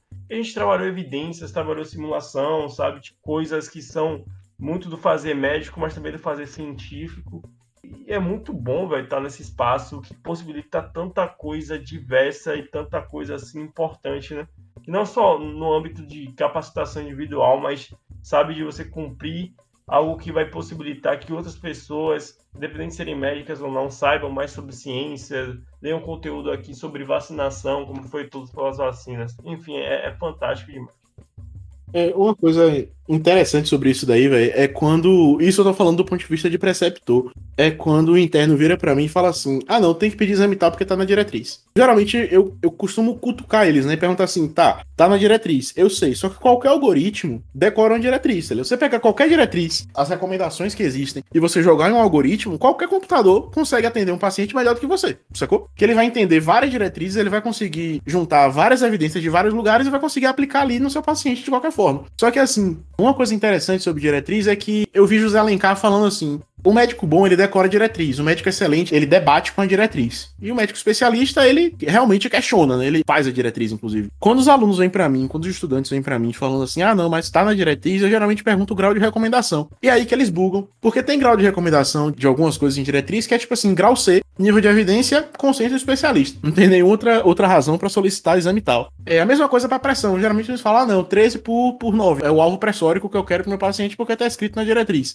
E aí geralmente eu pergunto, mas mas existe algum alvo pressórico que reduz mortalidade? Tem alguma coisa que você possa fazer a mais para o seu paciente? Eu acho que esse buscar sempre o a mais é o que distingue o, o médico baseado em evidência do algoritmo simples, né? Que é uma crítica que a medicina baseada em evidência recebe muito. O pessoal costuma achar que MBE é você tratar todo o paciente como se ele fosse igual, e na real não é, né? Tem muita diretriz aí que tem muitos problemas e saber ler com criticidade cada uma delas é muito importante para o médico generalista, velho. Tem muito exame assim que a gente não solicita de primeira para o paciente, mas quando você entra no sistema único de saúde, que você percebe que se eu quiser solicitar uma hemoglobina glicada, só depois de eu pegar uma, uma glicemia em jejum alterada, eu vou demorar seis meses para pegar aquela diabetes. Seis meses a mais de diabetes, dá X DALIS, dá X anos de vida, de qualidade de vida que o paciente pode perder, tá ligado? Essa habilidade de debater com a evidência, eu acho que é o que é o, o fundamental e é o que você só consegue adquirir quando você estuda com pessoas que têm esse tipo de, de raciocínio também. Então, eu também recomendaria muito entrar na LAC, qualquer pessoa, muito por causa disso também, de debater com as evidências e saber se aquela evidência ali serve para o seu paciente. Existe uma parada que a gente fala na nossa capacitação de MBE, é que inclusive se você quiser para sua liga, a LAC está disponível para ministrar essa capacitação. Eu já ministrei essa capacitação algumas vezes, ela é muito, muito legal assim, de ser feita, muito legal de ser assistida. Mas existe uma parada que a gente fala, que é justamente uma citação a David Sackett, que é o, pai, entre aspas, da MBE, mas que ele fala que é justamente um, um bom médico ele vai usar das evidências, mas ele também vai usar da sua prática clínica. E eu acho que é exatamente isso que Santi está querendo dizer, assim, é, o que, que, a gente entende disso, de criticar as diretrizes, de você entender o que é melhor para o seu paciente. Traduzindo isso para o linguajar comum estudante de medicina, é o que todo mundo fala de prática clínica, pô. Você adquire isso realmente trabalhando, sendo médico, é, entendendo o seu paciente e construindo um bom raciocínio clínico, que inclusive também foi uma das sessões da LAC que, que eu dei no, no primeiro dia do, do semestre, inclusive, mas com Pedro Abade. E é justamente esse processo, né? A medicina baseada em evidências, eu acho que é muito comum que a gente ache que é um, uma ordem tirânica né, das evidências. Tipo assim, a evidência falou, então foda-se. Tem uma meta-análise falando a favor disso, então acabou, irmão. Esque... P é menor do que 0,05? Caralho, foda. É foda. Isso aqui é. E tô falando da elite aqui, tá? Tô falando da elite. Inclusive, eu recomendo abrir a diretriz brasileira de diabetes e dar uma olhadinha nos, nos odds ratios que eles colocam lá, no, Leiam, leiam, leiam, leiam direito. Leiam o que está escrito entre parênteses no artigo. Leiam os números, os números difíceis, leiam o que está escrito ali, que é muito importante. Precisa aprender a ler, pô. Precisa aprender a ler. E, e esse é uma parada que eu. Porra, eu só lembro de coisa que eu, que eu fiz pra que agora nessa conversa. Porque eu escrevi um texto chamado Por que LAC? Caralho, esse texto eu, eu lancei meu coração lá. Meu amor pela LAC tá naquele texto. Tá, tá, eu realmente chorei fazendo aquele. Eu realmente, realmente chorei fazendo aquele texto. Em que eu falava e que realmente foi uma, um, um questionamento meu quando entrei na faculdade. Porque eu entrei na faculdade e tive uma aula de água em bioquímica. H2O. E a, o, o professor, a professora, a pessoa, enfim, se bateu um pouquinho assim para desenhar a molécula de água. E foi isso. Brother, minha carreira em bioquímica acabou logo após a pausa hídrica. Meu... né? Dessa primeira aula, ela ainda faz a pausa hídrica. Quando ela fez a pausa hídrica, que ela voltou, eu falei: caralho, que porra é essa, irmão? a gente tava conversando legal até agora. tá ligado? Meu amigo, quando eu me deparei com aquela aula ali. Ainda, o Covid ainda não existia, pô. Foram das duas semanas de faculdade presencial que eu tive antes do Covid aparecer, porque eu passei em 2020. Eu falei, caralho, isso é que é universidade? Eu tô aprendendo água. Água. tô aprendendo água aqui, pô. Tô aprendendo água. E eu entrei em, completo desespero. Santiago e Vinícius, eu entrei em completo desespero. Como que eu seria capacitada para cuidar de pessoas estudando água? H2O, meninas sereias. Eu tava estudando H2O, meninas sereias. em 2020. Irmão, eu entrei em completo desespero. Eu fiquei, caralho. E, e eu pensei, não, pô, não. Eu vou aprender água porque faz parte da fisiologia de certas coisas. Isso vai fazer sentido em algum momento para as doenças.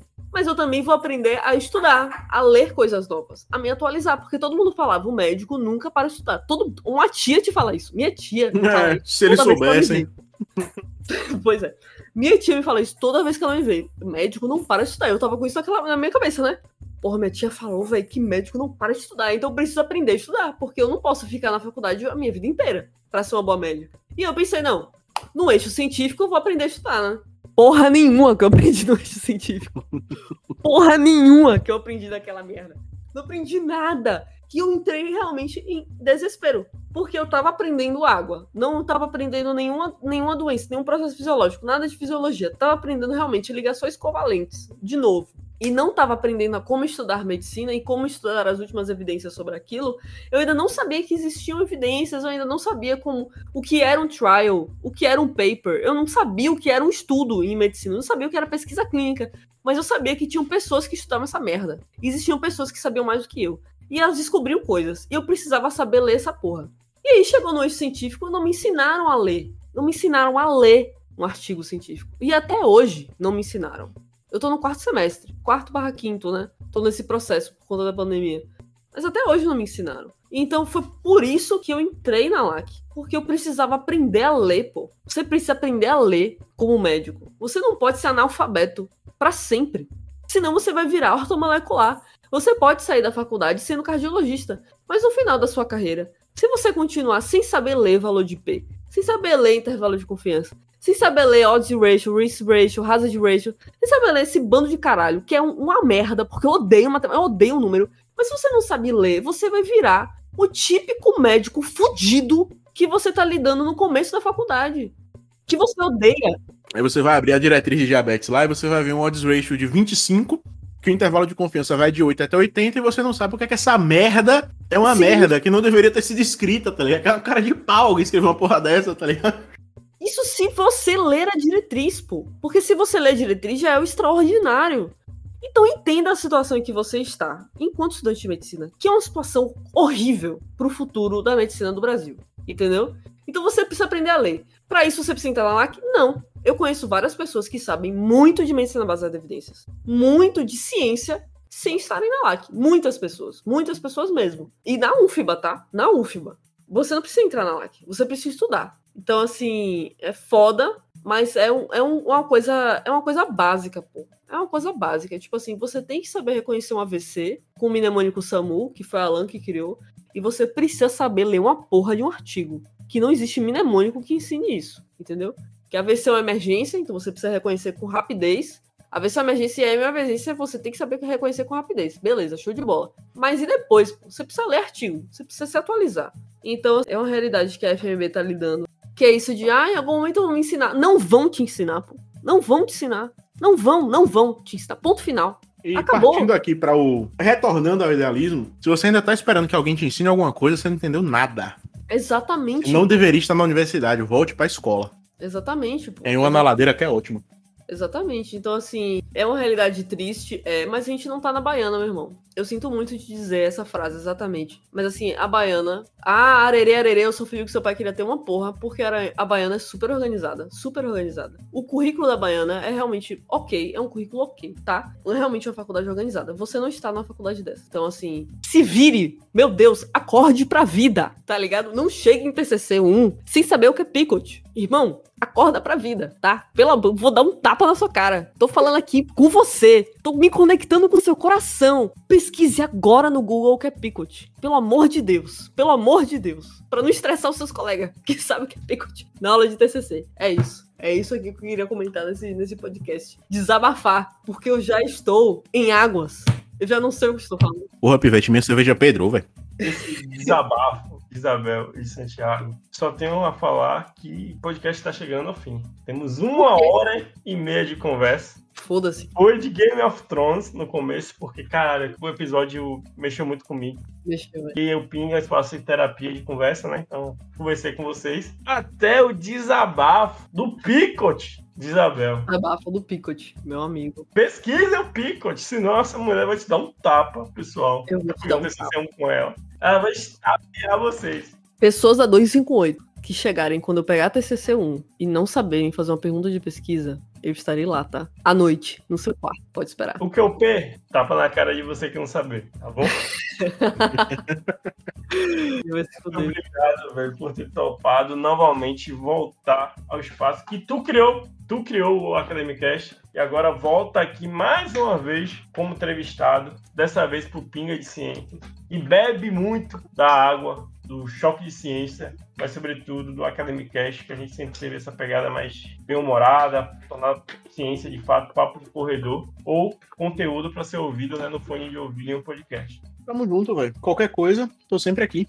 Bravo, você é bravo, mãe. Te xinguei todo no começo, mas agora eu te amo, tá?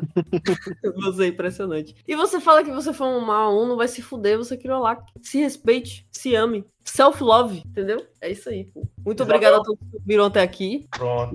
Tô dando a minha, a minha notícia final. Vejam o Instagram da LAC FB, leiam a Academia FB, porque a gente citou muito esse, esse blog aqui, então leiam, beleza? E ouçam os outros episódios do Academicast, porque eu estou em muitos deles, então é isso. Ouça a minha voz. Santiagão, suas mensagens finais. Hum, acho que não tenho mais nada pra falar, não. Acho que eu já falei tudo que eu tinha que falar. Só uma coisa sobre essa coisa de ser mau aluno. A gente na vida tem papéis diferentes pra cumprir. Então tem pessoas que têm o papel de. Isso eu tô falando pro estudante, pro, pro brasileirinho, pro jovem brasileirinho que tá entrando na universidade. Que tem pessoas que têm o papel de ser o cara que tira 9, 10 em tudo. Tem pessoas que têm o papel de liderar, tem pessoas que têm o papel de apoiar, tem pessoas que têm papel de um bocado de coisa. E esses papéis não são fixos, né? Então teve disciplinas que eu fui pica, Teve disciplinas que eu fui um merda. Teve disciplinas que eu perdi. Uma disciplina eu perdi. Daquele arrombado. Não vou dizer o nome, mas daquele arrombado. Mas os papéis que a gente cumpre na universidade não são fixos. Então, ser um, um mau estudante em um aspecto não, não determina quem você vai ser como médico. Isso é uma coisa muito importante. Hoje eu vejo estudantes muito bons que são médicos muito ruins, velho. E estudantes muito ruins que são médicos muito ruins e outros que são médicos muito bons também. Então, é muito, é muito mais das escolhas que você faz no seu dia a dia do que daquele caminho que a pressão social te obriga a ser. Então, você não precisa ser monitor de neuro pra você ser pica, tá, galera?